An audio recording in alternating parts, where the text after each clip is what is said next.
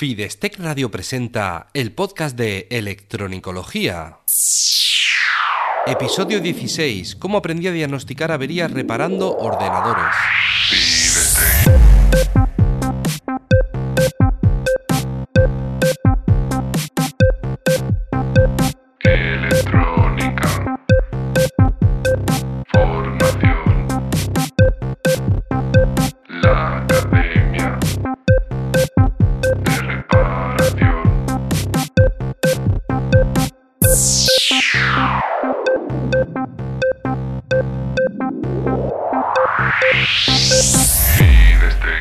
Hola, ¿qué tal? Bienvenido al podcast de Electronicología, el programa de Fidestec Radio donde hablamos sobre reparación electrónica, organización del trabajo, diagnóstico e investigación de causas de averías y en general todo lo que tenga que ver con la parte práctica de la electrónica desde el punto de vista de la reparación. Soy Eugenio Nieto y desde Fidestec tengo la intención de ayudarte a mejorar como técnico de reparación para que no te conformes con hacer que algo vuelva a funcionar, sino que además seas capaz de analizar, de reparar y de prevenir futuras averías para convertirte en el profesional que todos buscan.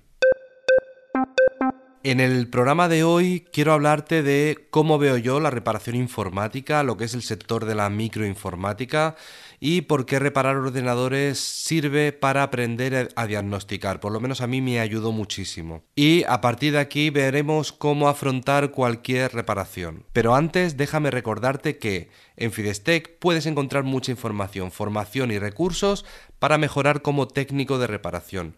Visita fidestec.com y descubre todo lo que hay para ti.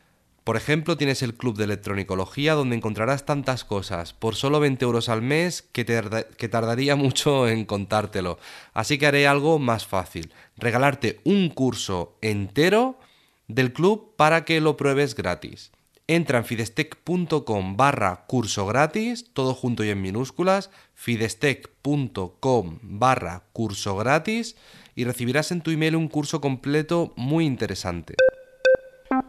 ¿Cómo veo yo la reparación informática? ¿Cómo veo yo el sector de la microinformática y todo esto? Sobre todo la parte de reparación de hardware de, informática.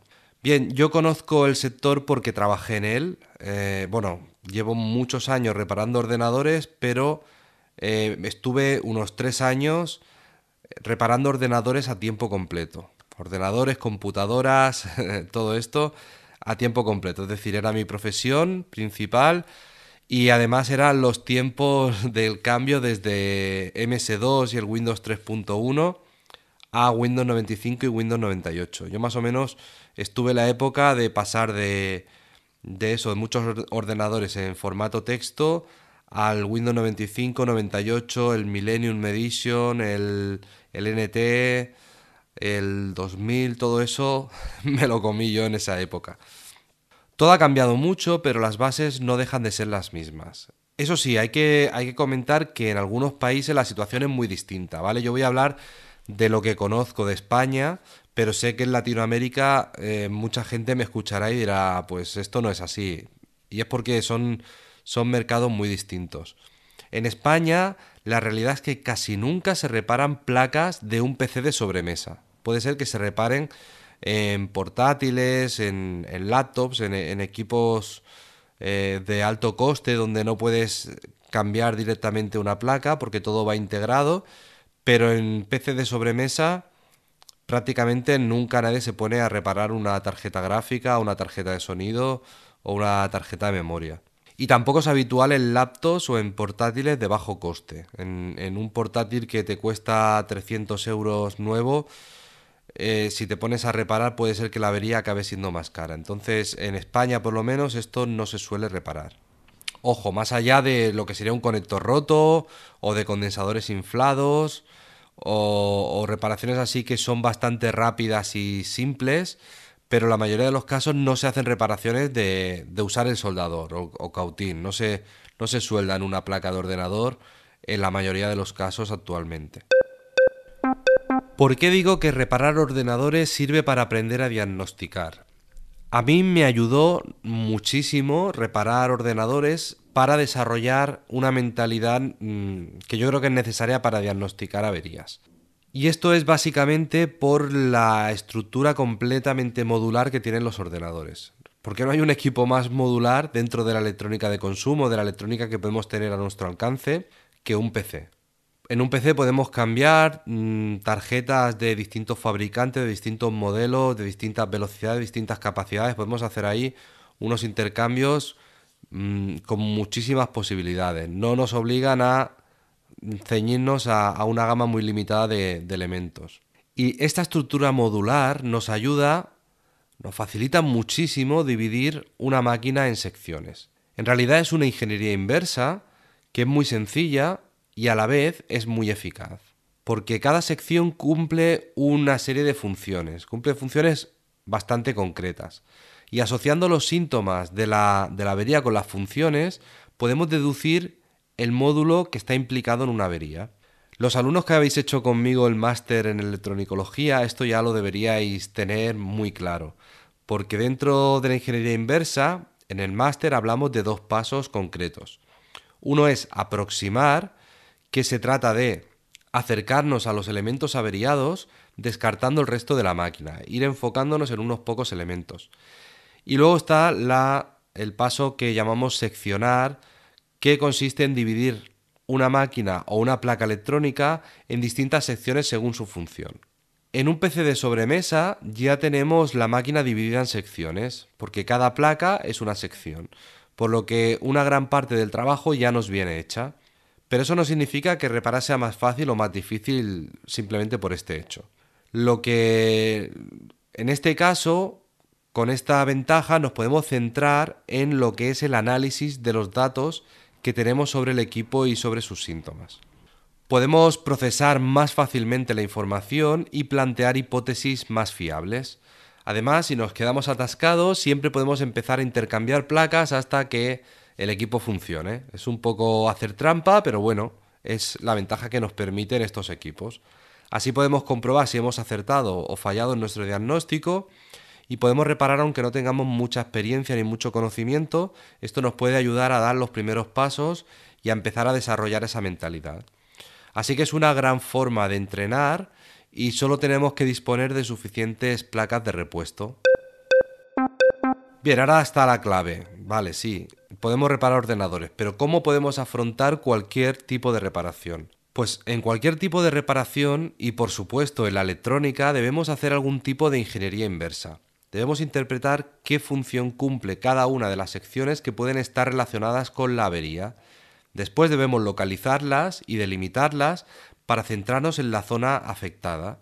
La idea es ir descartando el resto de zonas para poder reducir las posibilidades y así no perder tiempo midiendo componente a componente. Para entenderlo fácilmente pongo un ejemplo con un PC. Si el PC no arranca ni emite ningún pitido, puede haber varias causas. Podría ser un problema de la fuente de alimentación, de la placa base o la motherboard, de la memoria RAM o del microprocesador. Podrían haber incluso otras causas, pero esto ya es menos común. Si yo conecto otra fuente, después otra memoria RAM, después otro procesador, por eliminación acabaré viendo qué sección es la que falla y tardaré seguramente menos de 5 minutos en hacer todo esto. Si tengo el, el material disponible, es ir cambiando placas y ya está. Después solo tendré que reparar o una fuente o una memoria RAM, pero no tendré que ponerme a medir tensiones y señales por todas partes. En poco rato habré eliminado un 80, incluso un 90% de posibilidades.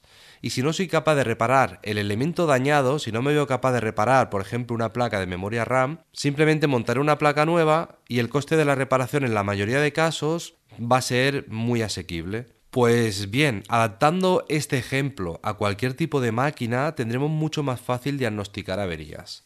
Aunque no lo parezca, cada vez es más fácil afinar el diagnóstico hasta reducir las opciones a muy pocos componentes. El hecho de ir desarrollando esta mentalidad de analítica que nos ayuda a diagnosticar nos va a ayudar a afinar más rápido y con más facilidad. Quizá no te lo creas si no tienes mucha experiencia reparando, pero verás que si, si sigues mi método, en poco tiempo mejorarás muy rápido. Por muy compleja que sea una placa, normalmente tiene las mismas secciones que un PC, aunque pueden estar multiplicadas o, faltar algunas o, alguna un poquito más rara, pero normalmente la base es muy similar. Debemos entender bien la esencia de esa estructura para dejar de ver una placa verde con un montón de, cosas negras soldadas y entender de un simple vistazo las funciones principales. A veces tendremos que profundizar más o menos, pero nadie ha dicho que sea fácil. Bien, espero haberte ayudado con esta reflexión, espero también que, que el resfriado que tengo encima me haya permitido expresarme con claridad y que me oigas con claridad. Y en el próximo episodio, si no estoy peor del resfriado, te hablaré sobre otro tema, quizás el que tú propongas en los comentarios. Muchas gracias por escucharme y dejar tu comentario, por dar a me gusta donde veas mis publicaciones, por valorarme con 5 estrellas y por recomendar este episodio en tus redes sociales. Gracias por inscribirte en mis cursos, en el Club de Electronicología, por adquirir mis libros, por gestionar tu taller con mi aplicación FidesG y en definitiva gracias por hacer esto sostenible y ayudarme a crecer, porque así puedo ayudar cada vez a más personas que, como tú, quieren mejorar en este apasionante mundo de la reparación electrónica, es decir, en el mundo de la electronicología. Un abrazo.